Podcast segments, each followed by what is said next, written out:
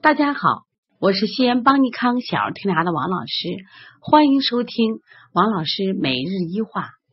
今天分享的主题是清脾经也是健脾。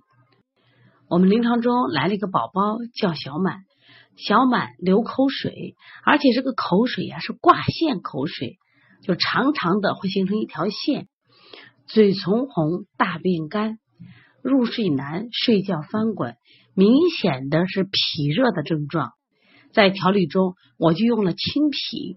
有很多学员不理解，老师不是讲小孩的生理特点，说脾肠不足，多用补脾，说清脾不要轻易使用。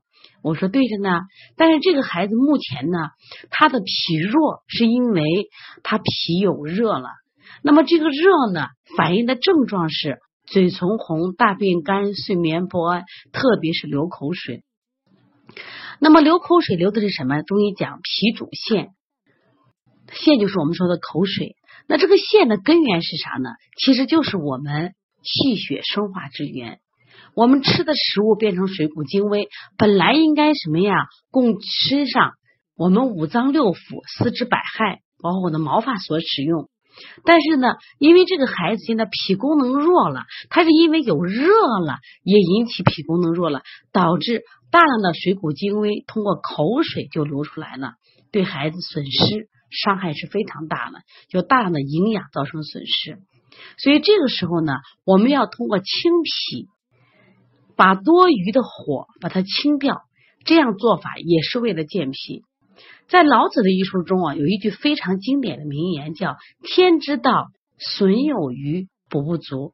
那么中医呢，和道家哲学思想联系也是非常紧密的。那么老子这种“损有余，补不足”的思想，也就是说，是我们中医治病的一个根本原则。中医讲实则去之，虚则补之，也就是说，刚好将余之邪实通过汗、土、下等办法去掉，将不足的虚通过各种扶正的治疗手段补足，这样人体达到阴阳的平衡。那么这个孩子明显的表现出是一副什么呀？脾热的状态，而这个脾热让孩子身体有了疾病的状态了。那我们就要通过清脾的方法，把孩子多余的热清掉。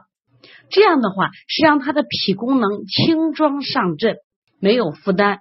那么脾功能轻装上阵，它它可以达到健运，就健康的运化。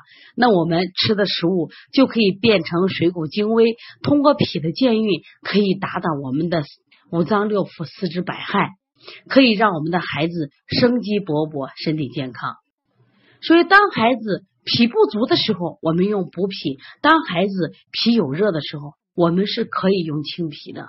所以，希望大家呢，在用对脾的认识，还有科学的认识，说不能单说啊，脾肠不足我就干什么呀？只能补脾。其实，这个补脾呢。在我们过去用的比较多，但是现代呢，我们发现小儿过度喂养，小儿脾热的多，脾阴不足的多。说在这样的情况下，当发现孩子嘴唇红、大便干燥、流口水、睡眠差的时候，完全是可以用清脾，而且临床效果特别好。特别是当我给这个满满用了清脾以后，他的口水症状明显的减轻了。所以说，清脾一定要对症。一定当他有脾有热的时候使用清脾，如果当孩子是一种虚寒象的时候，我们用补脾。